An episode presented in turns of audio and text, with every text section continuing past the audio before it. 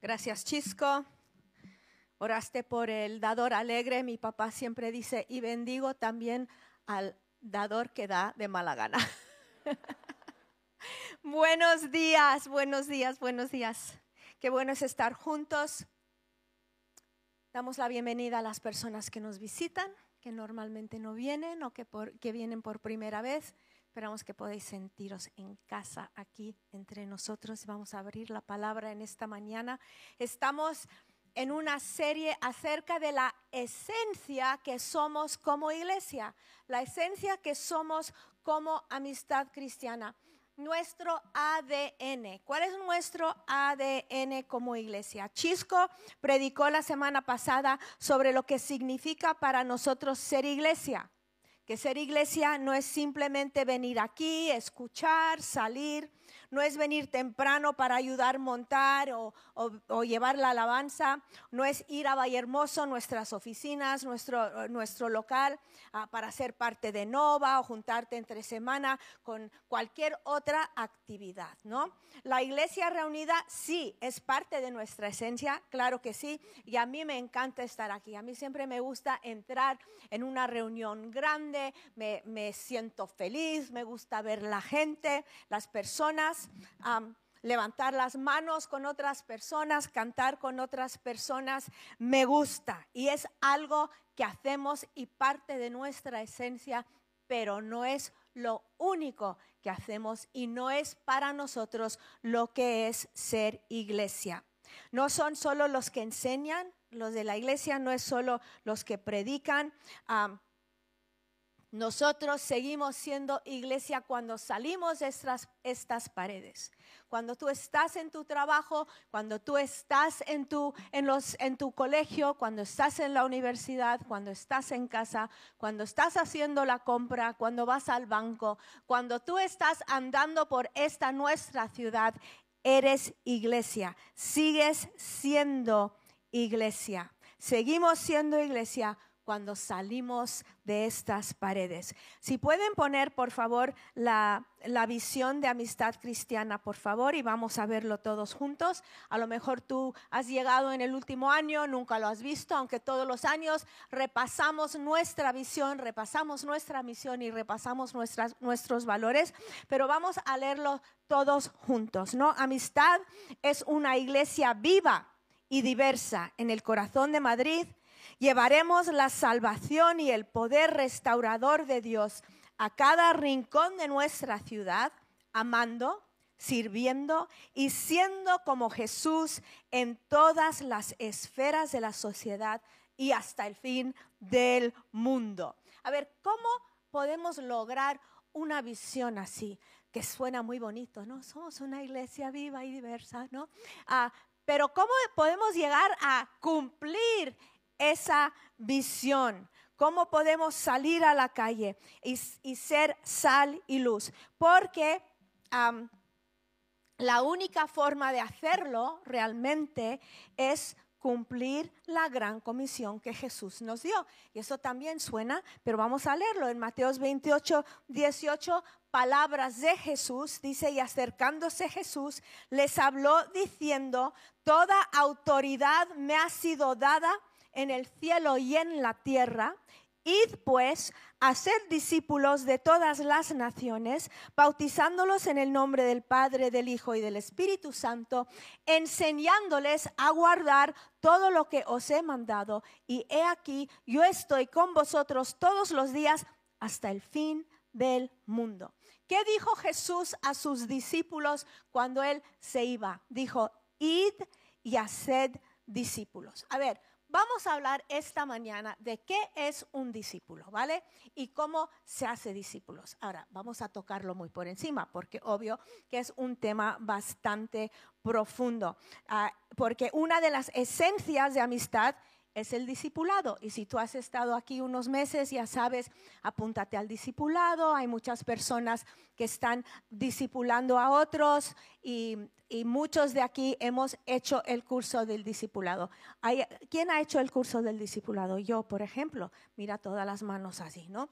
Entonces, ah, pero el ah, ser un discípulo es más que eso y lo vamos a ver ahora. Y el fin de semana pasado estuvimos un grupo de nosotros en una conferencia que se trataba justo de esto, de cumplir la gran comisión. Y nos recordaron de nuestra la, esencia no solo de amistad cristiana, sino de la iglesia. ¿Qué es la esencia de la iglesia? No es para juntarnos y amarnos y darnos dos besos y, y aplaudir y cantar. La esencia de la iglesia es ir a todo el mundo y hacer discípulos de todo el mundo. Entonces voy a transmitir un poquito de lo que nosotros aprendimos, escuchamos, o mejor dicho, lo que se nos recordó la semana pasada. Vamos a empezar con lo que no es un discípulo, ¿vale? Un discípulo no es alguien que dice ser cristiano. No es alguien que se cuelga una cruz ah, en su cuello, ni que tiene, ni que se lo tatúan, ¿vale? Ni eso tampoco cuenta, no como discipulado, ah, como un discípulo. No es alguien que viene a las reuniones no es alguien que dice que es evangélico o cristiano de cualquier tipo. No, pues, no, quiere decir que es un discípulo. Tampoco es el que sabe mucho teología. Ni uno que ha hecho nuestro curso de discipulado. Ni pasado por un seminario, ni por una escuela bíblica. Entonces dice, pues si eso no es un discípulo, ¿qué es un discípulo? Pues un discípulo es alguien que hace cuatro cosas. Número uno, ama a Dios. Jesús dijo en Lucas 10, 25, y he aquí, cierto intérprete de la ley se levantó y para probarle, a ponerle a prueba, dijo, maestro, ¿qué haré para heredar la vida eterna? Y él le dijo, ¿qué está escrito en la ley? ¿Qué lees en ella? Respondiendo él dijo, amarás al Señor tu Dios con todo tu corazón y con todo tu alma y con toda tu fuerza y con toda tu mente y a tu prójimo como a ti mismo. Entonces Jesús le dijo, has respondido correctamente, haz esto y vivirás. Entonces ama a Dios. ¿Cómo puedes amar a Dios? Porque es difícil amar a Dios si no entiendes lo que Él ha hecho por ti. Tú ves, a, veces veo, personas, conozco personas que son cristianas, pero cuando pierdes eh, o nunca tienes esa pasión, o nunca, Dios para ti es, sí, Dios es amor, sí, Cristo vino, mm, pero no te ha cambiado, no te ha llegado, no lo has entendido. Entonces, cuando tú entiendes el mensaje del Evangelio, y tú puedes haber sido cristiano toda la vida y no entiendes lo que ocurrió en la cruz, no entiendes lo que le costó tu salvación a Dios Padre. No lo entiendes, pero cuando lo entiendes, cuando entiendes la encarnación, le amas. Cuando entiendes lo que ocurrió en la cruz, le amas. Cuando entiendes la redención, le amas. Cuando entiendes la paciencia que Dios ha tenido contigo, le amas. ¿Tú te hubieras tenido tanta paciencia si hubieras sido Dios? No, te hubiera dado una santa patada y Dios no te lo ha dado, ¿no? Tiene paciencia contigo, con nosotros. Cuando lo entendemos, le amamos. Cuando entendemos lo que dijo en Juan 14, que Él está preparando una morada para nosotros y volverá por su iglesia, le amamos. Cuando entendemos que Él dijo, yo no te voy a dejar, solo voy a mandar a mi espíritu, le amamos. Tenemos que entender el Evangelio para, para amarle. Porque si sigue siendo mm, algo por ahí, pues, y, y ves a tu alrededor y dices, pero, ¿este por qué ama tanto a Dios? Porque ha entendido lo que ocurrió en la cruz y lo que Cristo hizo por él. Si no le amas en esta mañana es porque no has entendido en tu interior quién es y lo que Él ha hecho. No has tenido una revelación de quién es Dios. ¿Y cómo se tiene esa revelación? Por la palabra, buscando la palabra, leyendo la palabra, pidiéndole. Tú puedes ir a casa hoy o ahora mismo decir, Señor, yo no he entendido el Evangelio porque yo desde luego pues no te amo mucho, pero quiero entenderlo. Y puedes haber sido cristiano mucho tiempo. Yo ya estaba en el ministerio cuando yo empecé a entender lo que significaba la muerte y la resurrección y la ascensión de Jesús. Y me cambió. Y me cambió y me sigue cambiando hoy, ¿no? ahora, también si tú no amas, puede, puede que alguien te dijo un día que si venías a Dios, Él te iba a resolver tus problemas.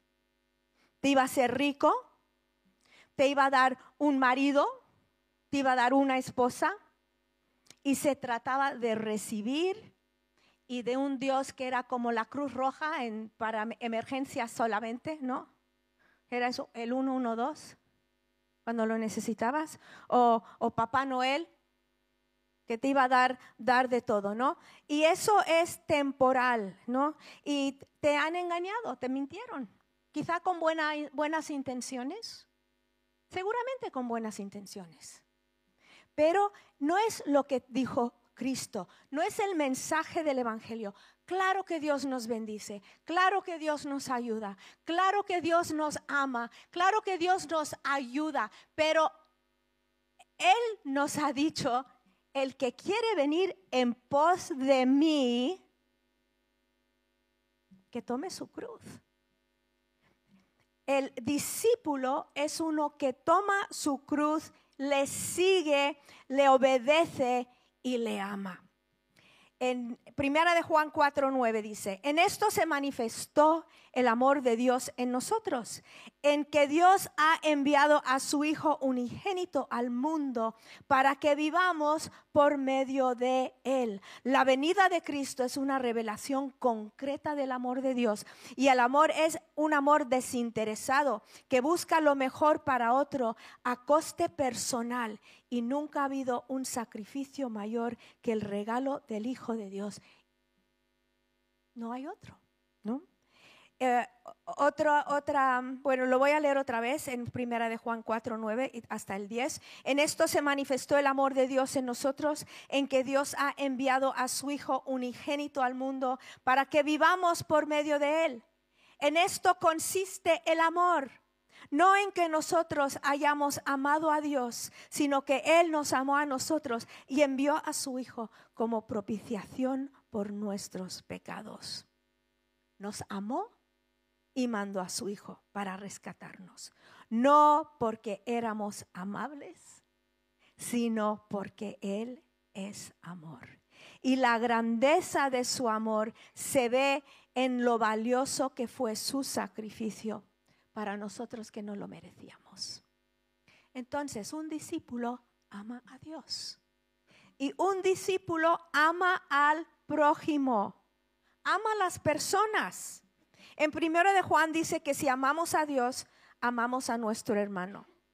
En, la sociedad en que vivimos ah, se habla mucho acerca del amor, pero normalmente se trata de un amor romántico, sentimental, fluctúa con si sale el sol, si no sale el sol, ¿no? Con las circunstancias, con las situaciones de la vida. Ah, un día lo amas, un día lo odias, lo amas, lo odias, la amas, la odias, ¿no? Una cosa que no es constante. Pero en Juan, primero de Juan 4 a 7 dice, amados, amémonos unos a otros, porque el amor es de Dios y todo el que ama es nacido de Dios y conoce a Dios. El que no ama no conoce a Dios porque Dios es amor. Antes cantábamos una canción de eso, ¿te acuerdas, Dorita? ¿No? Cantábamos esa canción. Ah, bueno, no la voy a cantar. Entonces, os habéis, os habéis salvado. Entonces, dice, Dios es amor, el amor es de Dios. Significa que el amor cristiano viene de Dios mismo. No es normal para el ser humano, para, para, un hombre caído, amar con el amor de Dios. El amor origina en Dios y es el regalo divino de Dios para su pueblo. Y un discípulo de verdad anda en ese amor. porque somos transformados por el poder del Espíritu Santo y somos dados el amor sobrenatural que tiene como fundamento y fuente Dios mismo, que nos da la capacidad de amar, porque nosotros mismos no lo tenemos. No sé tú, pero yo a veces me canso de alguien, ¿no? No me miréis así tan santitos. Dices, ya, ya no lo aguanto, ya no entonces, ¿qué? Pero Jesús nunca es así. Él nunca se echa las manos a su santa cabeza y dice, ya no lo aguanto, ¿eh? Esta persona. No, entonces, ¿qué? ¿Cómo podemos seguir amando cuando la gente nos cansa, cuando la gente nos aburre, cuando la gente hace lo mismo vez tras vez? ¿Cómo lo hacemos? La única forma es recibir el amor de Dios que Él ha derramado en nuestros corazones por el Espíritu Santo. Dice en Romanos, Él ha derramado en nuestros corazones el Espíritu Santo. En versículo 10 que leí hace rato dice, en esto consiste el amor, no en que nosotros hayamos, ah, hayamos amado a Dios, sino que Él nos amó y a nosotros envió a su Hijo como propiciación por nuestros pecados. Amados, si Dios así nos amó, también nosotros debemos amarnos los unos a otros. Dices, como Dios nos amó, no podemos solos, pero recibimos de Él. Dice, el amor es de Dios. Significa que el amor cristiano viene de Dios mismo. No es normal para el ser humano. El hombre caído no es normal para amar como Él ha amado. Pero cuando sabemos que el amor viene de Él, origina en Él. Es un regalo divino de Dios para su pueblo y un discípulo de verdad anda en ese amor. Ahora, dices, bueno, yo perfecta, no amo de forma perfecta. Claro que no, ni yo, ni tú, ni nadie. Pero es nuestro anhelo, es nuestro deseo, es lo que buscamos, es lo que queremos, es lo que vemos como una vida ah, llena de gozo y alegría el andar en el amor de Dios. Cuando Juan dice, y todo el que ama es nacido de Dios y conoce a Dios, está hablando de un amor que no existe aparte de la regeneración que viene de Dios. No existe aparte de eso, de esa regeneración que viene del Señor. Y cuando tú ves cómo Dios entra en algunas vidas y empieza a cambiar, empieza a cambiar el matrimonio, empieza a cambiar cómo tratan a sus padres, empiezan a, a cambiar, ves cómo cambian los padres, cómo tratan de forma diferente a sus hijos. ¿Qué estás viendo? Estás viendo el amor de Dios manifestada en una vida manifestado en una vida. Es lo que empezamos a ver cuando nos abrimos a Dios y pedimos que Él entre y que Él haga con nosotros lo que Él quiera hacer. Si el Espíritu Santo no transforma nuestros corazones, no tenemos capacidad de amar. Por eso Él dice en Juan, el que no ama no conoce a Dios, porque Dios es amor. Porque toda la mayoría de los seres humanos puede amar al que le ama, y algunos ni eso, ¿eh? A veces te quedas a cuadros. A veces dice, bueno, no me voy a meter ahí porque no estoy hablando de ti, ¿vale?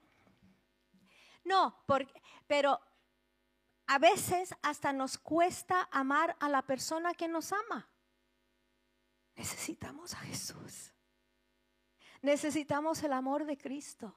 Necesitamos la, revelación de quién es Él para ver a las personas con los ojos que Él tiene. Porque hay personas que nos caen mal. Bueno, tú no, explico, a lo mejor tú amas a todo el mundo, pero hay personas que a veces te raspan, ¿no? Dices, ¿qué necesitas? ¿Cómo lo ve Dios a esa persona? No, no así, a Dios no le cae mal. Callados estamos. Alguien diga, si no puedes decir amén, di ay, ay. ¿no? ¿Por qué? Porque es una vida diferente al del mundo. Es una vida radical. Es una vida, cuando tú ves a alguien y dices, mira, esta persona no es, no es de mi estilo, esta persona No, no sé ni de qué hablar con esta persona, pero yo quiero amar a esta persona con el amor que Dios tiene para esta persona. Esto es lo que yo quiero, esto es lo que yo anhelo, esto es lo que quiero. Entonces, el que no ama no conoce a Dios. El que no ama no conoce a Dios. Eso es fuerte. ¿Por qué? Porque Dios es amor. Juan nos dice, no solo viene el amor de Dios, pero que Dios es amor. Es que el amor es quien es. Él es amor divino y su amor perfecto no es incompatible con su justicia, no es incompatible con su santidad, ¿no? Su amor se basa en su naturaleza divina y ese amor viene de Dios. Él es origen y fuente y nosotros lo podemos recibir y ese amor puede empezar a manar de nosotros también. Él dice, el que, el que ama ha nacido de Dios y conoce a Dios. Esto es lo que es ser un discípulo de Jesús. Luego sigue diciendo que el que no ama no ha conocido a Dios, que, lo hemos visto, pero no está manifestando la naturaleza divina de la que hemos participado cuando hemos sido hechos sus hijos, ¿no? Ah, porque nos está, perdón, nos está manifestando su naturaleza divina. Cuando somos sus hijos y empezamos a amar, el Dios que es amor nos amó, expresó ese amor enviando a su hijo. Entonces, ese amor, el origen es del amor es en la naturaleza de Dios, pero se manifiesta cuando Él envió a su Hijo. Y cuando nosotros entendemos eso y nosotros recibimos al Hijo a nuestras vidas, entonces ese amor empieza a transformarnos y nosotros empezamos a amar como un discípulo de verdad. Dios es amor, pero nos mostró ese amor. Dios es amor, ¿qué es eso? Se mostró el amor. Dios mostró su amor de forma concreta, mandándonos a su Hijo. Y sabes que el amor se tiene que mostrar. Tú puedes decir, yo le amo mucho, mucho, mucho, mucho, pero no lo aguanto. El amor se demuestra. Igual que Dios mostró su amor mandándonos su Hijo. El amor que tú sientes por el mundo mundial se tiene que demostrar. Lo tienes que demostrar. Juan nos dice que no solo viene el amor de Dios, Dios es amor. Dios es amor, es quien es Él. y Dios perfecciona su amor en nosotros. Eso es algo impresionante, ¿no? Dios es amor, manifiesta ese amor enviando a su, Hijo y perfecciona su amor en nosotros. Sigo leyendo en Primera de Juan. A Dios nadie le ha visto jamás. Si nos amamos unos a otros, Dios permanece en nosotros y su amor se perfecciona en nosotros. ¿Qué está diciendo? Que a ver, perfecciona no significa que nunca, nunca nos equivocamos, ¿no? Pero que se completa, se termina, se manifiesta en la gente, en la familia, en la iglesia, en tu grupo de amigos. Ahí es donde se manifiesta el amor de Dios, se perfecciona el amor de Dios. El amor de Dios por nosotros solo, solo es perfeccionada cuando es reproducido. Cuando nosotros reproducimos ese amor entre nosotros. Debemos de amarnos los unos a los otros. ¿Por qué? Primero porque Dios es amor. Segundo porque Dios nos amó. Tercero cuando nos amamos compartimos ese amor que ha sido derramado en nuestros corazones. El amor de Dios, ah, si, no es, ah, si no se comparte, no es algo completo aquí. Cuando ah, lo guardamos, no tiene ningún valor lo tenemos que compartir. A Dios nadie lo ha visto, dice, jamás. Si nos amamos unos a otros, Dios permanece en nosotros y su amor se perfecciona en nosotros. El amor de Dios permanece en nosotros. Seguimos en el versículo 13, dice, y esto sabemos que permanecemos en Él y Él en nosotros, en que nos ha dado su espíritu. Y nosotros hemos visto y damos testimonio que el Padre envió al Hijo para ser el Salvador del mundo. Todo aquel que confiesa que Jesús es el Hijo de Dios, permanece en Él y Él en Dios. Y nosotros hemos llegado a conocer y hemos creído el amor que Dios tiene para nosotros. Qué bonito eso, ¿no?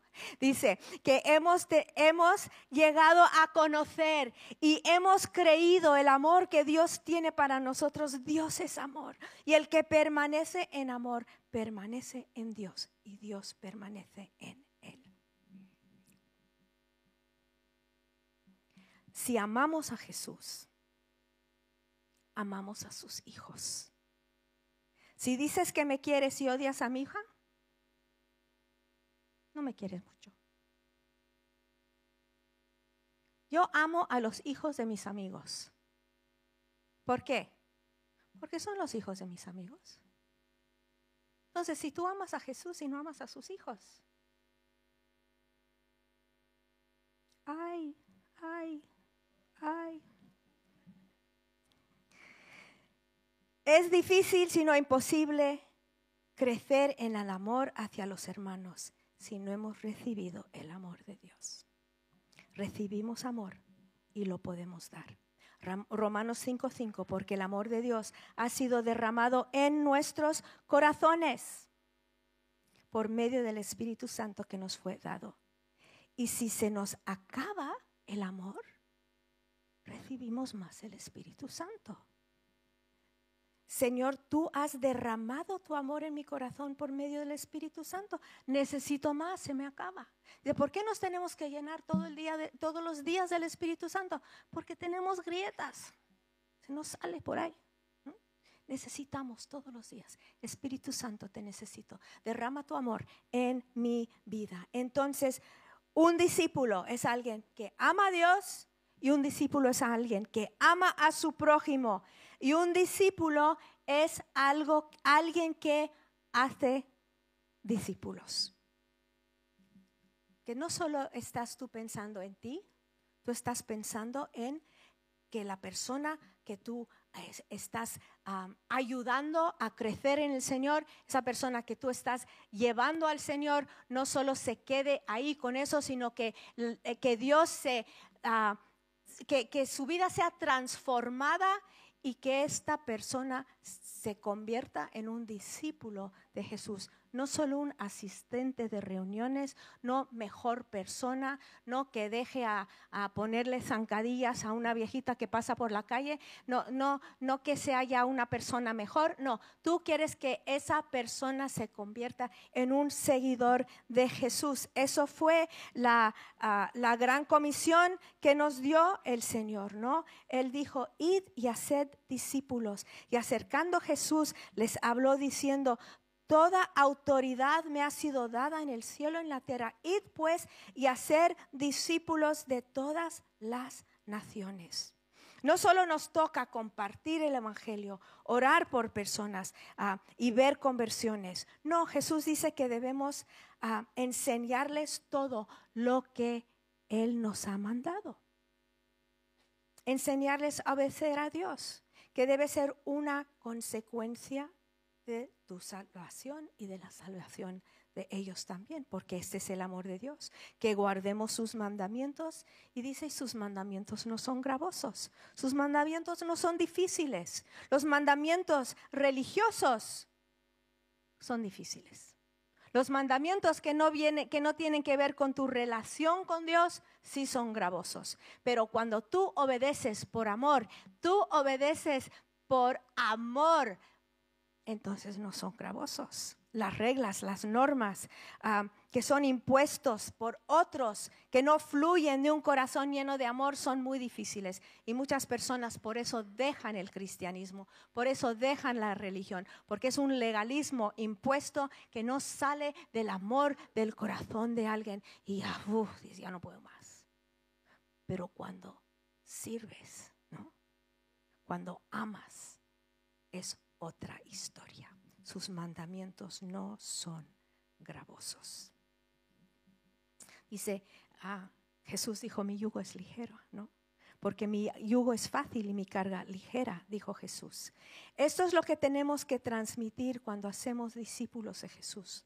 Quizá para otro parezca imposible de llevar ese yugo de Jesús. Uy, qué difícil ser cristiano. No, pero al discípulo tiene el deseo, el deseo, el deseo de ser como Jesús y vivir vidas que reflejan quién es Él. Sus mandamientos no son difíciles. ¿Por qué? Porque hemos tenido esa revelación de la cruz. Sabemos lo que le costó su muerte. Sabemos lo que el precio que Él pagó por nosotros. Entonces servirle no es gravoso, no es difícil. ¿Por qué? Porque Él nos da la autoridad, Él nos da el poder, Él nos da la ayuda, Él nos levanta, Él nos guía, Él nos sostiene, Él nos da lo que necesitamos. Bebemos de un pozo que nunca se seca. Entonces que podemos seguirle con gozo, con alegría y con fuerza que Él nos da.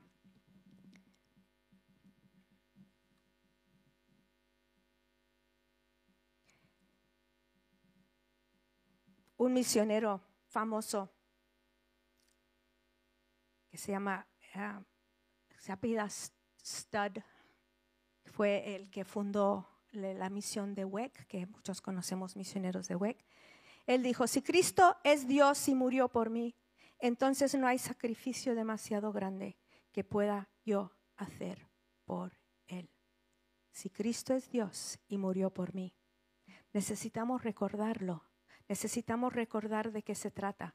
Cuando lo tenemos claro, enseñamos esto, nuestros valores cambian, lo importante se vuelva, lo, que no era importante se vuelve en lo importante y lo que tú pensabas que era lo máximo, ya lo ves como algo de menos, menos importancia.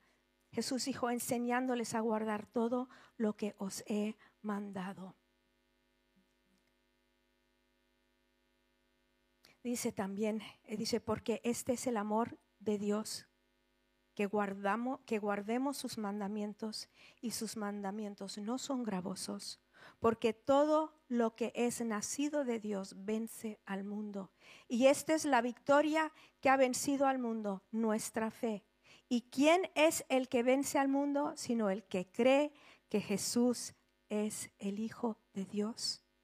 Todo lo que has aprendido de Dios, lo transmites a otros para ser discípulos, para que ellos entiendan que son vencedores, que no tienen que estar machacados día tras día por el mundo y por el diablo, no, que pueden vivir vidas victoriosas. Ah, no estamos luchando en nuestra propia fuerza y eso es lo que tú enseñas a los que tú estás discipulando, a lo que tú estás ah, ayudando. No es... Ah, la persona más fuerte, no es la persona más estudiada, no es la persona que más sabe. Esas personas no son siempre los vencedores. Los vencedores son los que han puesto su fe en Cristo. El nuevo nacimiento nos ha sacado de la esfera natural donde reina el diablo y nos ha puesto en la familia de Dios. Hemos sido rescatados del dominio de la oscuridad y transferidos al reino del Hijo amado. Y todos podemos cumplir la gran comisión, todos los que están aquí. Dice en Colosenses 1:12, dando gracias al Padre que nos ha capacitado para compartir la herencia de los santos en luz, porque Él nos libró del dominio de las tinieblas, nos trasladó al reino de su Hijo amado, en quien tenemos redención, el perdón de los pecados. El Padre es el que te ha capacitado. No es algo en el futuro lejano, no. Cuando mejoramos, cuando crecemos, cuando dejamos de hacer ciertas cosas. No, no está, no está hablando de eso. Él dice, ya te ha hecho hijo, tienes tú una herencia con los santos y no estamos bajo el dominio del pecado y tú tienes algo que dar. Cuando por fe nos apropiamos de los beneficios de su obra en la cruz, participamos en el poder por lo cual Él ganó esa victoria. ¿no? Él ganó esa victoria para que el mundo conociera, para el que el mundo lo viera, para el que el mundo fuera trasladado de la oscuridad a la luz. Por eso. Y nosotros somos partícipes en esa gran comisión.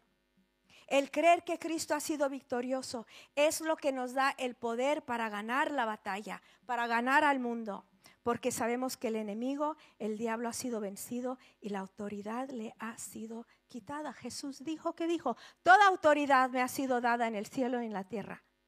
Id pues. ¿Por qué? Porque toda la autoridad. Y como Él tiene toda autoridad, nosotros podemos ir podemos ir y podemos hacer discípulos de todas las naciones.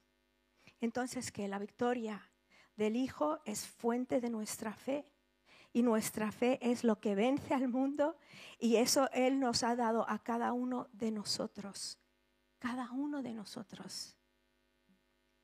Sus mandamientos no son gravosos y como discípulos que amamos a Dios, que amamos al prójimo y que eso lo transmitimos a los que están a nuestro alrededor, para que ellos también puedan ser discípulos, para que ellos puedan también ser vencedores. Sabemos que Él es nuestra fuente. Y dice, no dice que vencerán un día, les dice que ya han vencido y que tienen la victoria entonces, un pequeño repaso de esta mañana. Un discípulo que ama a Dios. ¿A quién más ama? Al prójimo. ¿Y qué más hace? Hace discípulos. Hace discípulos. Tenemos tanto que dar, tanto, tanto que dar. Sí, tú, ¿no? Tú tienes algo que dar. Si estás pensando qué triste es el mundo, tú tienes algo que dar, aunque estés triste porque sabes que Jesús ha vencido. Y ah, tú que acabas de empezar tu caminar con el Señor, dices, pues yo no sé mucho, pues lo que sabes, comparte. Eso comparte. No tienes que saber todo. Tú que, que sabes que, ah, y, y tú también, el que sabe la Biblia desde Génesis hasta Apocalipsis, pero ya has dejado de compartir, porque ya te lo sabes todo. También es tiempo de espabilar.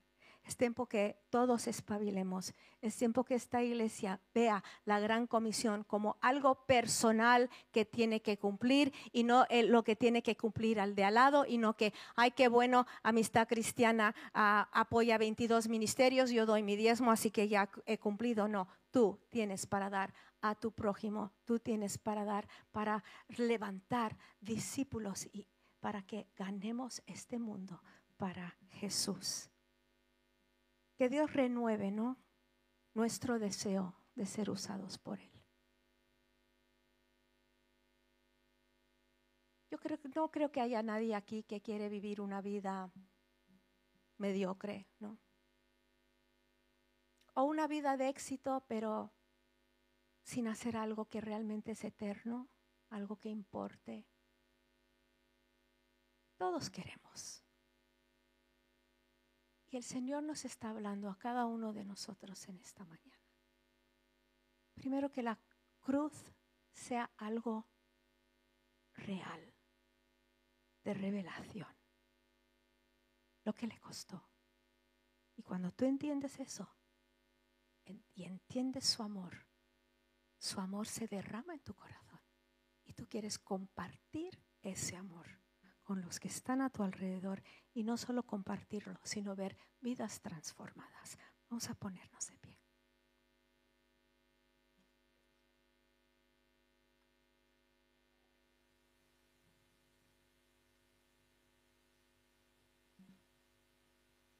A lo mejor estás aquí esta mañana y nunca has entendido la cruz. Y mira, yo no sé por qué vino Jesús. Yo he visto muchos crucifijos, yo he ido a mucha iglesia, yo he cantado muchas canciones, pero no entiendo el precio que pagó Jesús por mí. Esta mañana, ¿por qué no abres tu vida, tu corazón y dices, Señor, yo quiero esa revelación de quién eres tú, Señor? Esa revelación de lo que tú has hecho por mí, Señor.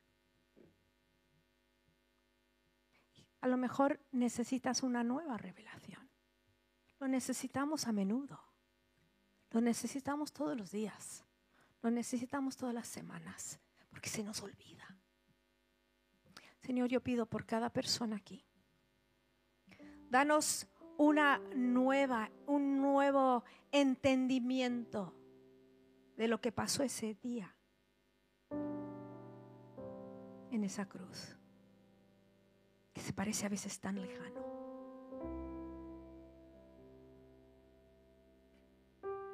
Espíritu Santo, ven y derrama en nuestras vidas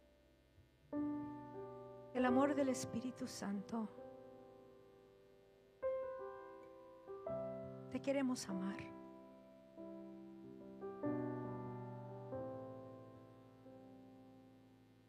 Haz de nosotros personas que aman. Haz de nosotros personas que comparten.